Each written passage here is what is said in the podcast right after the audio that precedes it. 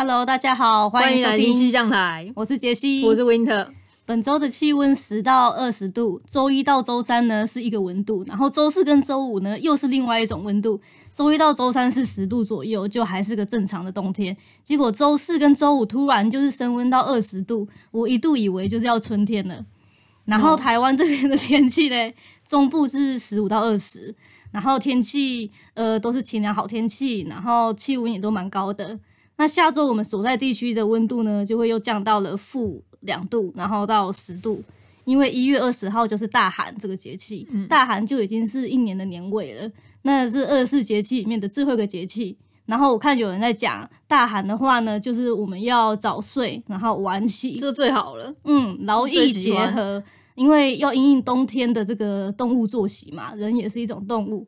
然后刚好呢，又遇到了春节假期，大家都不用上班，就可以睡晚一点喽。嗯，对啊，要因应节气来生活啊，这个身体真的很重要。嗯，然后我们就是很开心，又今天可以跟大家一起 podcast，云云端相见，因为我们前十二月底的时候分别都确诊了，所以就隔了非常久。嗯那就是最近就是因为大陆呃在十二中十二月中下旬吧，就政策突然一下子就放开了，嗯、对，就是边境的政策放开，然后跟内部就是的政策也放开了。对，你们跟就是嗯、呃，在这个地区的朋友才能够去想象这种生活吧。其实他一放开的时候，我们也真的很不习惯，因为之前的话就是大家也知道是真的管得非常严呐、啊。嗯、你只要一有人，尤其在今年年去年年初的时候，你只要一有确诊，什么封楼封小区啊。然后后面放开的时候就开，就是让你出来上班的时候开始什么三天七十二小时内核酸才能上地铁啊，对啊，所以你到处都是核酸亭。连小区里面也都有核酸的检测点啊。对，检测点那个后面叫做核酸亭，就有点像电话亭这样，嗯、你知道吗？沙卡波几间店，嗯，它创造了一个十五分钟的核酸圈，就你只要在十五分钟以内，不管是家里啊、学校、任何地方、公司，你只要十五分钟一定能做到核酸，就让你一直做、一直做、一直做，是真的。嘿，不得不说，我觉得。从放开之后才发现，说他这样一做一做真的是有效的。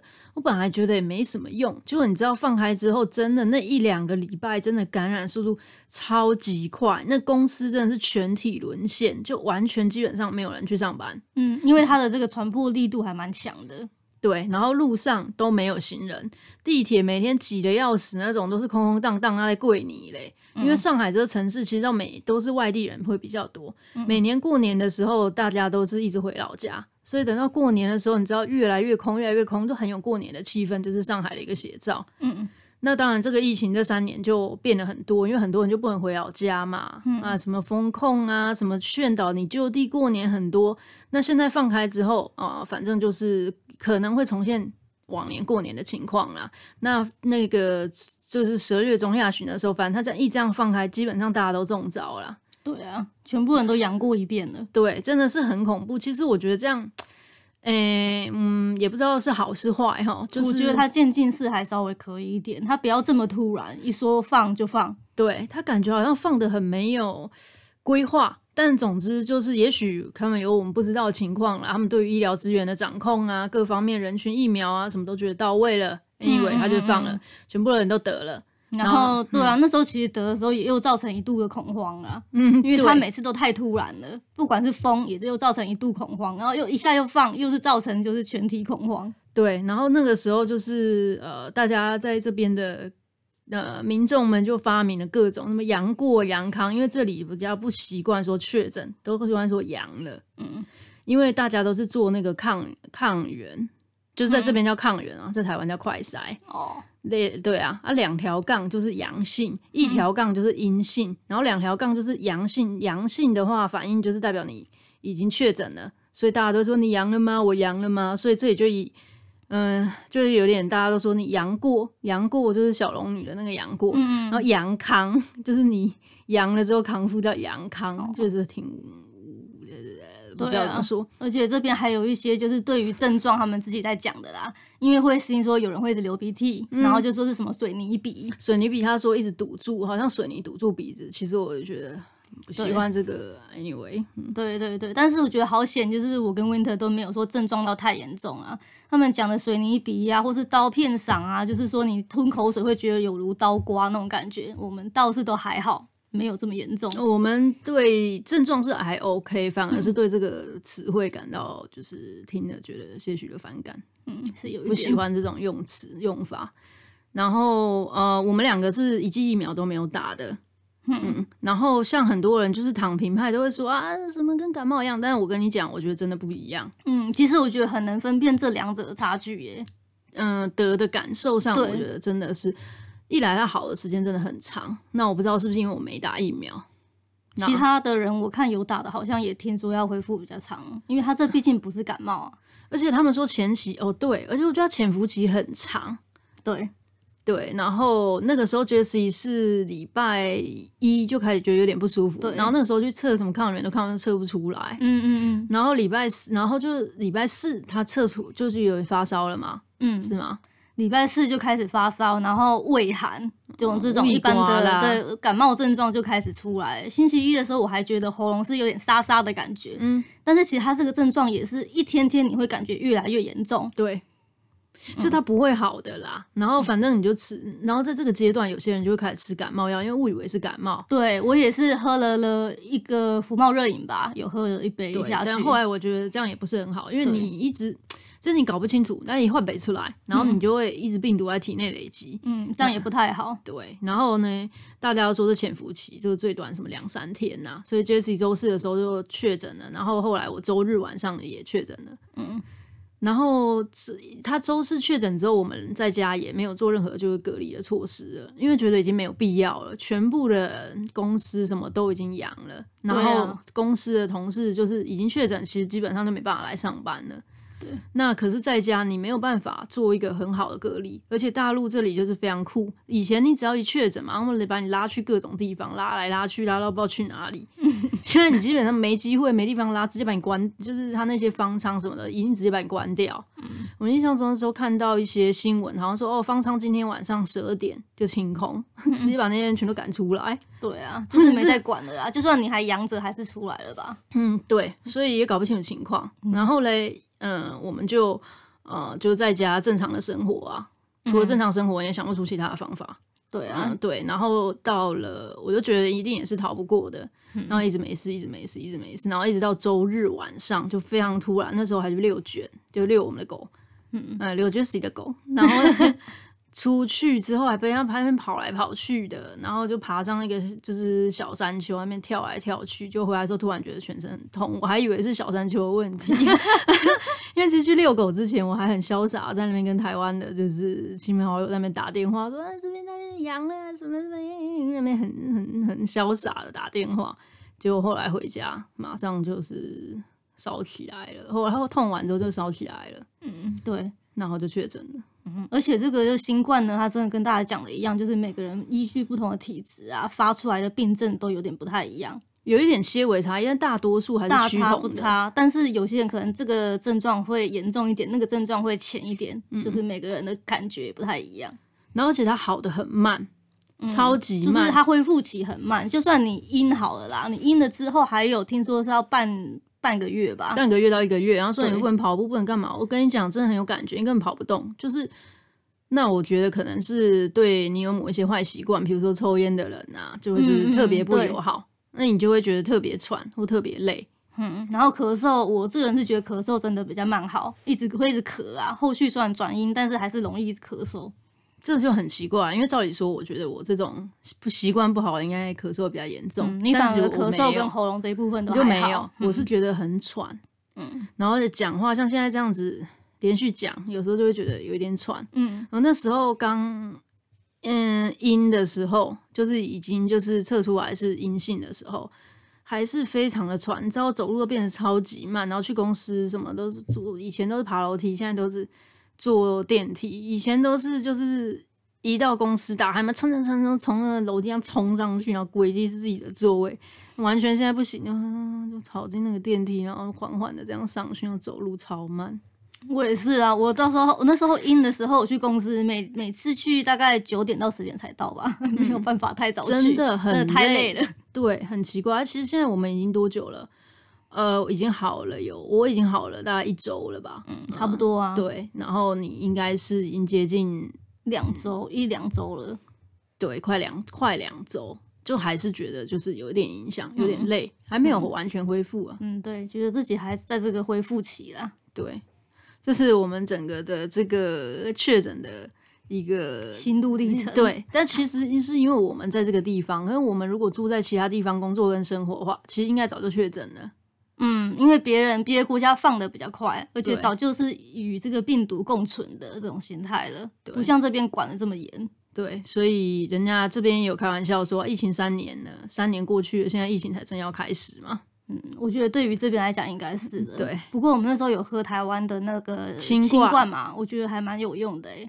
哦，对，嗯嗯，不过那个真的是很寒啊，像我这种比较容易拉肚子，喝到第五天之后就去拉了。嗯，不过这个药你也不用说吃到真的是满满十包啦，嗯、你自己觉得有比较好转就不用再吃了。对，而且我们其实那时候那个看了医嘱是说一天吃三包嘛，嗯。我们都吃最多的那一次，我就只吃两包，而且只有吃一天两包而已。其他的一包一包，一天只吃一包。对，它可以泡淡一点嘛，一天其实你一包慢慢喝就可以、嗯。慢慢喝哈，Jessie 都觉得这东西超好喝，好喝的啊！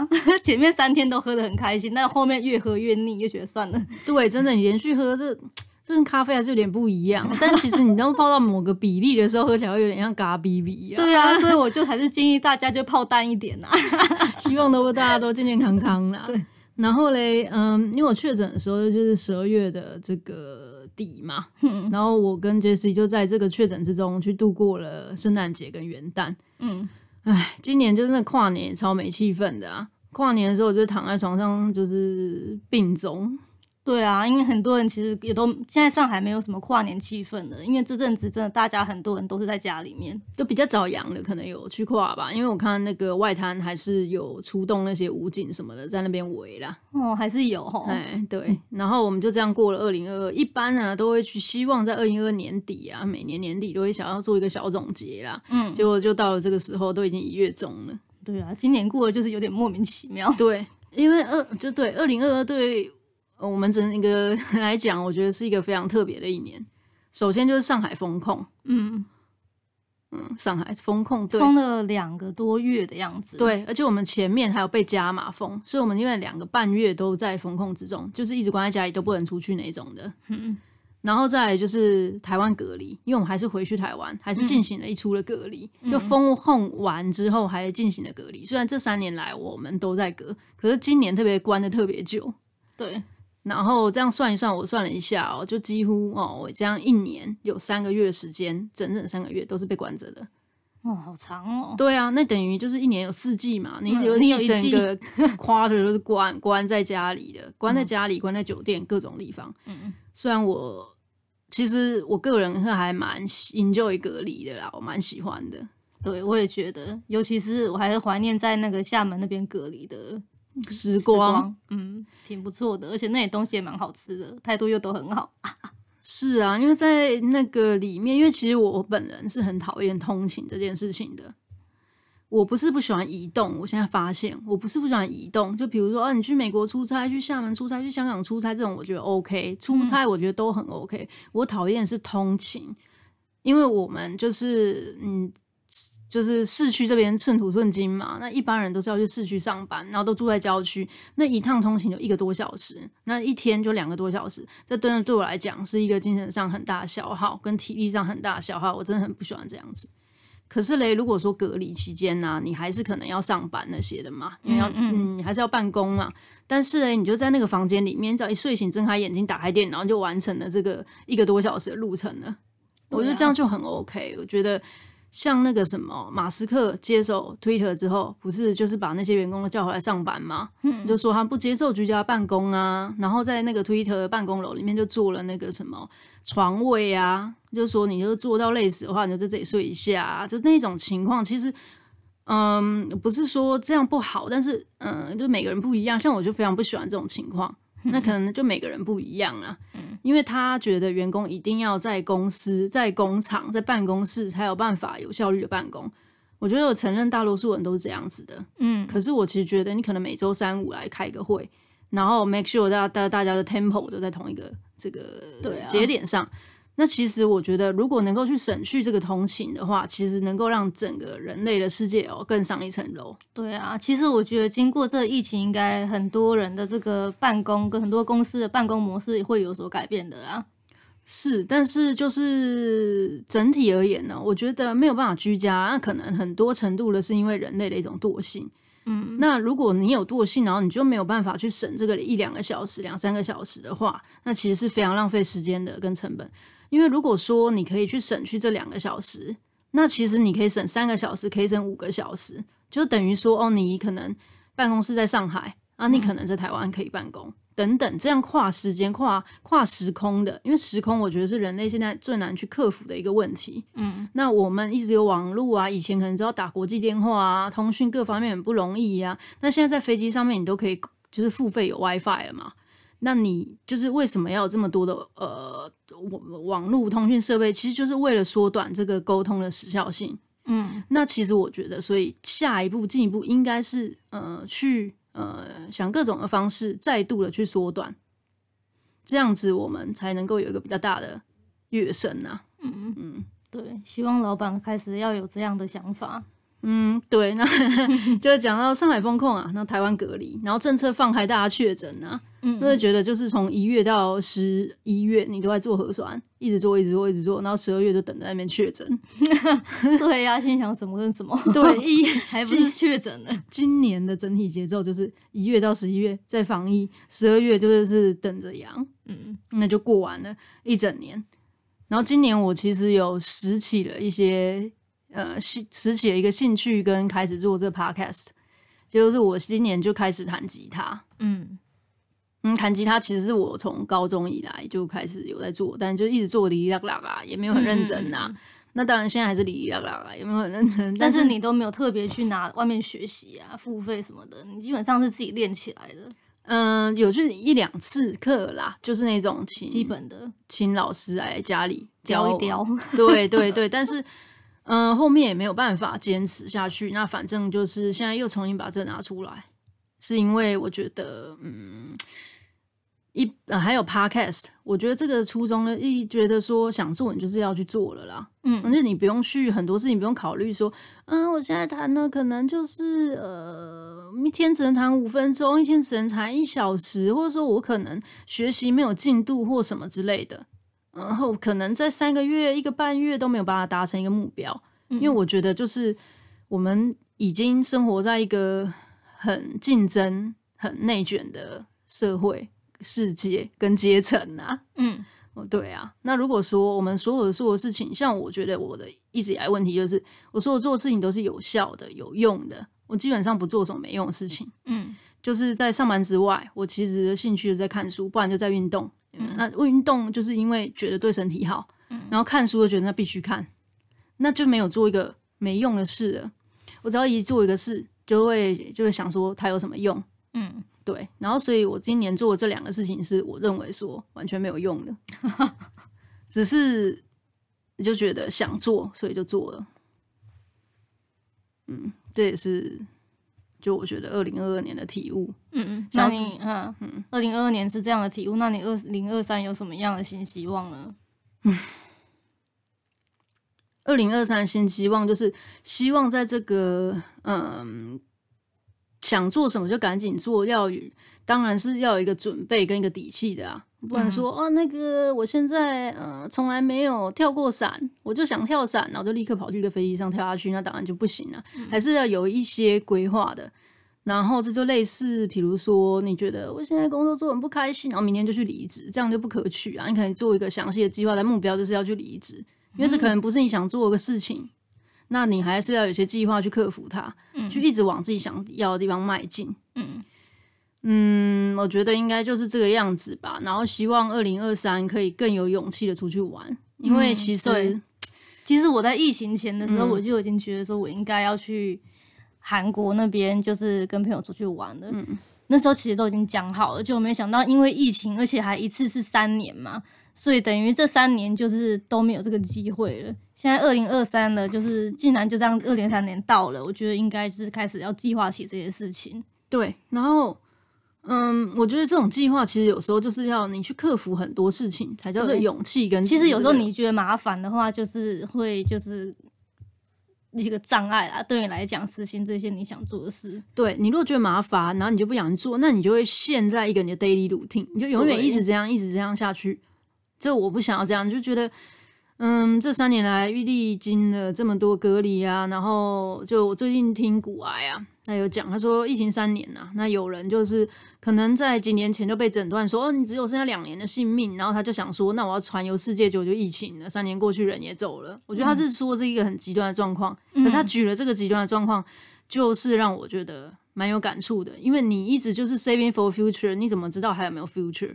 嗯，对啊，你怎么知道一直有为啊？我退休的时候，啊，现在没空养狗，虽然我很喜欢狗，等到退休，等到小孩长大，我再怎样怎样，那可能那个时候已经没有那个时候了。对，嗯、就是不要一直想着说以后再弄，以后再弄。嗯、对，对，像你说养狗这个，我也自己深感体悟的。对，想做就做啊，你要克服那些不舒服的情况，才能达成你想做的事情，你才能够体会这些事情。因为就是，哎，人生到最后嘛，都是一一坨土嘛。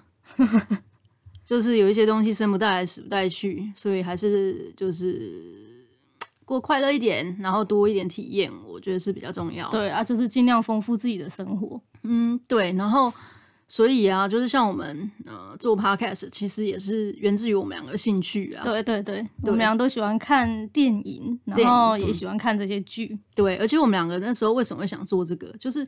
因为我们每次看完都有很多 事情想讨论，对，都有很多乐色话要在那边拉，嗯，然后觉得说啊，既然我们这样拉了，然后我们可以用 podcast 的这些事，就算说可能没有听众，我们也可以记录一些我们看过的这些事情，对，然后跟我们对这出剧的感想啊，对，当时的想法啊，各方面的，对，那当然也希望就是跟我们有共鸣的人可以就是一起交流啊，这样不是蛮有趣的吗？对，对不对？又是通讯，这科技。又增进了交流，拉近了距离，符合我们刚刚说的那个那一出。哦，加高共，嗯，谢谢谢谢。那那个呃，终于要来到我们今天的主题了。今天的拉的有点久，前面因为太久了，我没有那个上线了。嗯、我们这次看的是两出剧，嗯、就是想要今天想要跟大家讲的两出剧，一个是《信号》，一个是《黑暗荣耀》。信号就是因为那个嘛，被那个金惠秀姐姐对圈粉之后，就不停的找她的作品来看。嗯嗯，然后《黑暗荣耀》则是它是最近很火红的一出剧，所以呃，我们也略有所知之后，跟大家分享一下我们的感想。嗯，那我们先从那个信号好了啦，信号呃，剧对情稍微小简介一下。对，先跟大家说一下，其实它是二零一六年的片，嗯、有点老。对，对我们来讲，其实是觉得是有一点老了，因为韩剧我们觉得它其实更新的是很快的，各种技术技巧他们都是就是很精进，然后衣服啊，嗯、包括妆容跟衣着，这都是对每一年流行不一样。嗯，然后还有他们流行的咖啡店小吃，嗯、除了烤猪皮跟他们那些什么汤，那个是万年不会变的啦。对，那有一些新的，比如说他们有一些像之前我看过某一出韩剧，有点忘了，是 Royce。就是那个日本的那个巧克力，是不是？那是日本韩国巧克力。嗯嗯，日本的哦。那一年那个他们在那边特别红。嗯嗯，对，所以就是他们每一年流行的东西，其实都会在某些剧中就是去出现。对，然后呃。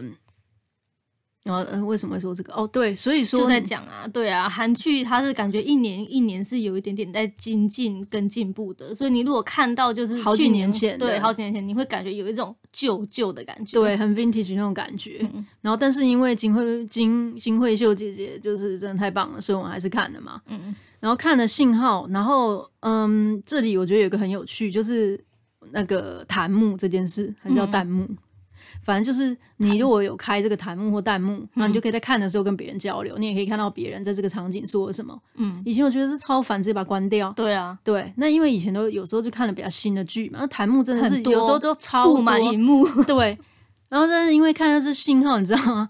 你就看看看，你都忘记你没有去关那个弹幕了。嗯，直到久久才突然有一个弹幕说：“还有人在看吗？”哎，那时候就是觉得真的很有交集，很想要回他。就是你看，又是那个通讯增加了这个人类的交流，说在在在，让大家觉得说这个东西还是经典，还是有人在看，还是有人在 follow，千万不要放弃。嗯然后，嗯，就稍微讲一下，哈哈，给就是可能没有听看过的人，它是一个呃悬疑剧，其实讲直白一点，就警察办案的一个剧啊。对，嗯，透过一个时空交错的对讲机，嗯，然后那个李帝勋饰演的警察朴海英，嗯，然后就可以跟十五年前的这个刑警李才涵来对话，嗯嗯，然后这个李才涵是赵正雄演的，真的非常会演，嗯，呃，透过过去跟未来的这个这个时空交替。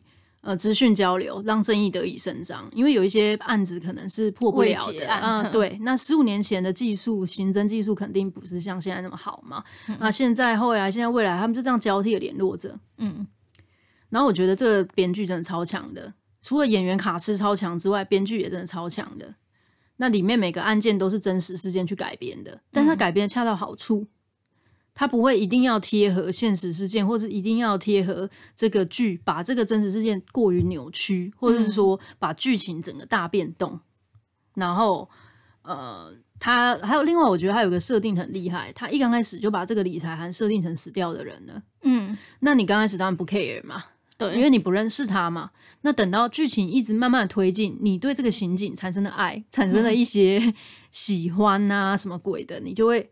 很期待他不要死，你很期待不要死，你就会期待这个对讲机能够发挥改变现在过去的这个呃功能，然后让这个人起死回生，嗯、他会扣着你的心弦，你就会一直看下去。我觉得这是他最很厉害的地方。嗯，那中间当然也有重要人物的死亡，就我们的这个金惠秀，那他在某一集的时候死去了，让这个。呃，李帝勋饰演的警察知道说，这个东西你一旦改变了某一些事，有可能有些事情就会被改变，嗯、有可能有些事情就改变不了。嗯，那嗯、呃，改变不了，其实就是人性跟人的一个个性，他会做的事情呢、啊。嗯嗯，有时候有些事情改变了，可是改变不了这个人他的个性的时候，其实他人生就注定是一个悲剧。嗯嗯，那或者是注定是一个喜剧。嗯，对，而且他这边的话，其实也。他是用这个对讲机嘛，然后在两个时空去做办联联手办案的过程。但是他呃，因为就是金惠秀那一集，他也感觉就是有让观众知道说，呃，这个东西不是万能，就是不是说你只要联络了过去之后怎么样怎么样去搞，你现在就一定可以好。嗯，对，就是你过呃过去虽然你稍微有所改变，但是其实这个恶果会转向现在的其他一个方向去。嗯、对对，然后。嗯，他其实卡斯阵容很坚强，就是我们说这个金惠秀、李立群，还有呃，这叫谁？赵正雄。嗯，赵正雄他的底蕴真的很深厚，演什么像什么。嗯，那我们之后可能呢，也希望去多找他一些作品出来看一下。对，他好像小荧幕演的比较少，嗯、电影演的多。嗯，看他跟金惠秀同场加，就是在那边飙戏，真的是相当过瘾。啊、两个真的太会演。然后李立群在旁边，真的我不得不讲。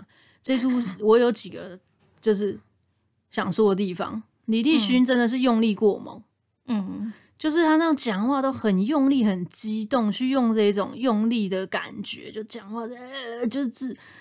我怎么形容？咬牙切齿的去说话，都讲到那脖子上青筋都出来，嗯、就是用这种很用力的方式去渲染那个情绪。嗯，那另外两位演员就是很行云流水啊。嗯嗯，真的是看了很过瘾啊。只能说这个事情也没法比较的啦，嗯、因为这个卡，这个他们两个的这个 level 在那里。李帝勋其实他也不是不好，他怎么样角色他有办法演。嗯嗯，只是说他可能二零一六年，我觉得他还没有打磨到一个境界去。对。因为我其实个人觉得他演那个模范出租车的时候好像有比较好，嗯，没有觉得就是这么用力这么奇怪，对对对，有差。然后他演模范出租车那时候也有演，也演那个我是遗物整理师，啊，对对对，对，那这个都比较就是比他这一出的演技要来的好。其实我最喜欢看到这种演员的进步，对对对。对而且他好像我对他了解他，我记得他想要往导演这方面去发展。嗯嗯，反正我觉得他应该也是一个蛮认真的演员。嗯，对，他个性上是属于这种的。嗯，然后另外呢，我还要讲一下，就是我很喜欢的那个金元海。哦，金元海，对，对金他就是他在里面是演一个也是刑警嘛，就是金惠秀姐姐他们这个 team 里面的其中一个成员。嗯，他在里面就是专门就是搞白目的那种感觉。他在里面，然后跟一个小胖会搭配嘛，嗯、然后一胖一瘦，就让我感觉像鹏鹏跟丁满、嗯，对，然后两个都是搞笑的，就是很可爱，对，然后可以让这个呃整个整体的这个当代的气氛缓解不少，因为他这出戏其实都是比较沉重，基调都是比较灰。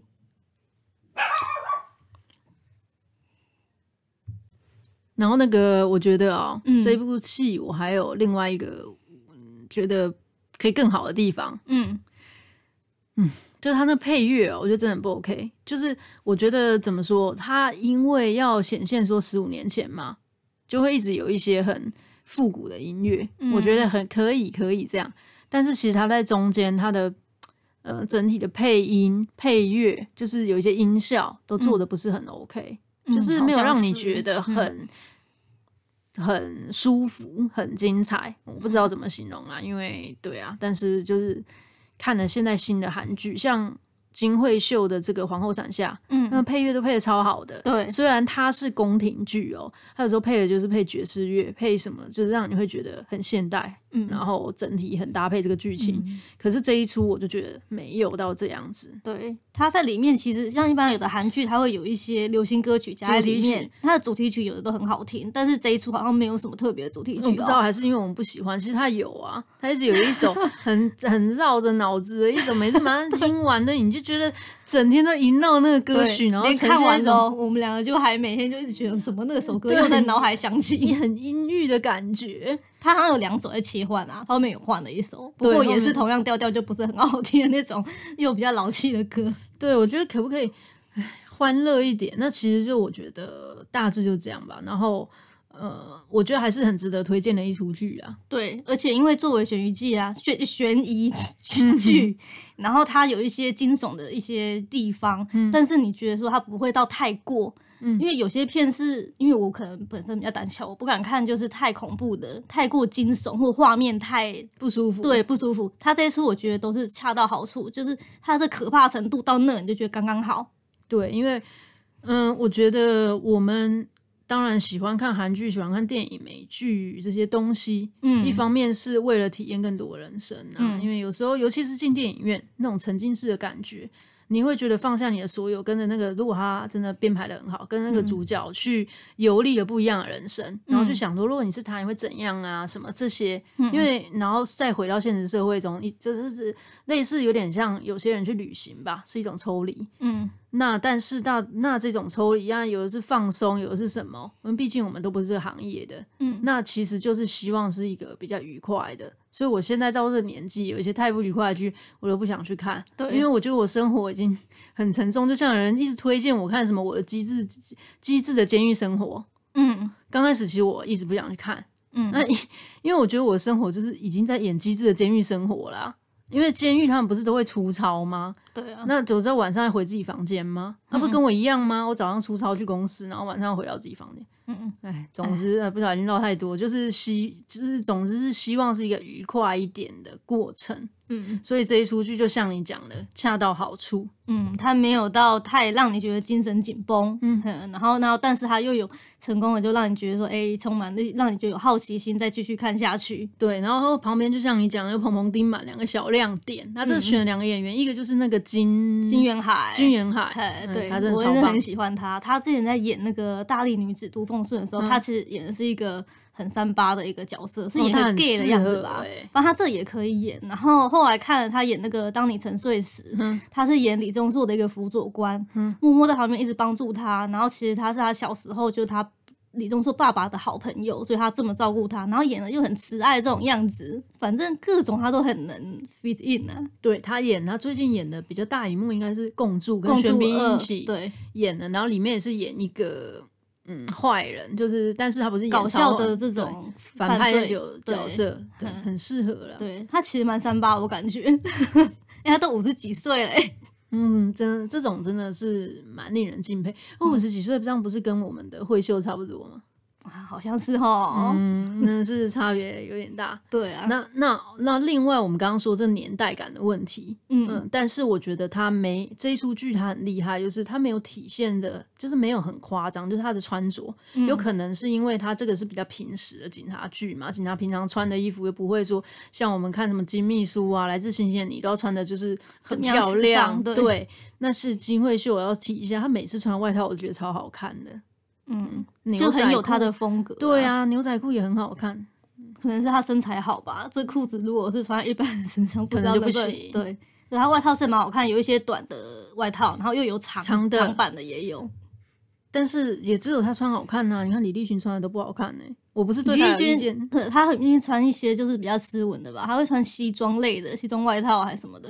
嗯、呃，是。然后因为呢，就是其实，在李立群在这个里面演的这个警察，他是很不相信警察的。嗯，但我觉得哦，他对警察依然是有希望跟盼望，所以他会加入警察这个团队。嗯，但是他是那种就恨铁不成钢的感觉。嗯，那他又不想要跟他们一样，但是为了他希望的一些执行的正义之类的，他又必须要加入他们。对，那所以我觉得他在里面都穿衬衫啊，穿一些比较正式的衣服，跟其他警察不一样。因为其他刑警都穿的比较休闲，比较随便。嗯，但是这一位不会。对，他的气质感觉跟其他警察也比较不一样。对，他其实，我认为他在这个这个角色，在这个穿着里面，刻意的去凸显他跟其他警察不一样的点，嗯、就是在穿着上是很容易看得出来的。嗯。那我们就再跟大家说一下，因为信号毕竟是比较久的剧嘛。那我们最近其实也看了一个非常在内地很红的一个剧，就是我们。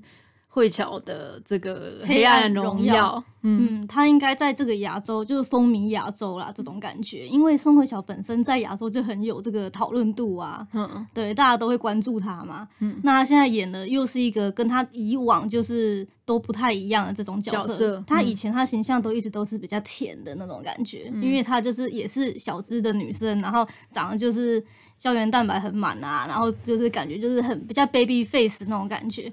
但是他这一出是可能也是顺应他的这个年纪吧，他就他他演的是一个比较暗黑型的宋慧乔，嗯，然后听说他在这一出剧里面是他演艺生涯首次被人家扇巴掌，哦，嗯，然后他这出剧演的应该反正大家都应该都知道，他就是在演校园霸凌的故事，然后女主角她就是被霸凌的那个，然后她一路上就是长大后就一心想复仇嘛，然后复仇对象有好多个，就是小时候那群人霸凌他那些人。这样子，主要他好像是针对一个霸凌的一个头头，一个女生，就是对他展开一系列的攻击，就对了。然后他的他的这个复仇，因为我觉得复仇剧韩剧真的演好多，是，但是复仇有分好多种，对对，他的这种复仇真的是比较暗黑系列，然后是比较。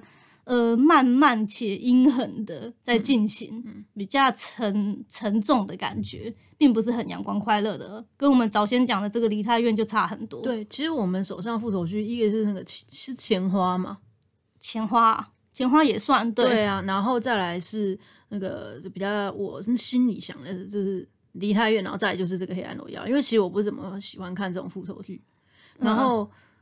嗯这个这个黑暗荣耀的话，Jessie 是看了，已经看到看到在第三集、第四集吧？对，因为他这个他这一次只演了八集，嗯，我觉得可能王菲故意的吧，他先弄了八，然后就会有个第二季，他这伏笔就满满啦，一堆伏笔在第一季里面先弄一弄，嗯，然后我是看第一集没多久就不想再看，因为我觉得太灰暗，就像我刚刚讲了，我期待一个比较开心的，而且另外我觉得他跟梨泰院比起来哦，梨泰院因为他是用。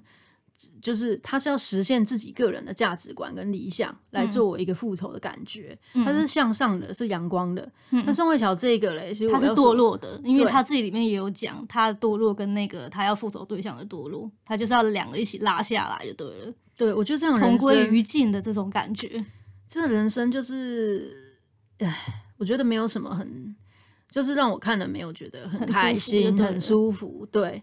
但是你看轻松一点，因为大部分观众觉得就当爽剧在看啊。因为复仇当然你他一定最终就是复仇成功嘛，那这个整个过程就可以看他怎么去对付这些很恶质的一些人啊。因为这些人在日常生活中，你一定也会觉得就是怎么这么坏，对，这么这些人就是要去惩戒他们啊。对，他这个演的就是单纯的恶。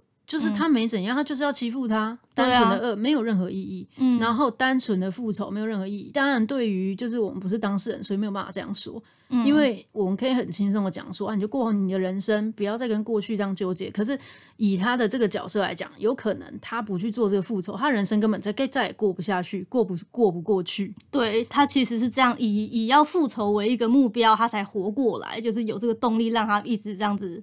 每一天的有个目标在生活，对，但是我觉得这种太可怕了，而且我觉得，嗯，反正就是不开心，嗯，但是他还是很火。总之就是短短的一出剧，可以就是稍微就是过年看一下，也还是 OK 的啦。啊，过年大过年，哎、欸，毕竟他的那个编剧是王牌编剧啊，哦，是。对，而且真的这个编剧，我感觉就是他在对话上面很用心，就是你会觉得他设计的对话正行云流流水这样子，是，嗯。然后这就是我们两个最近就是给大家的一个推荐。那今天就先到这里，谢谢大家，下次再见，嗯，拜拜拜，拜拜。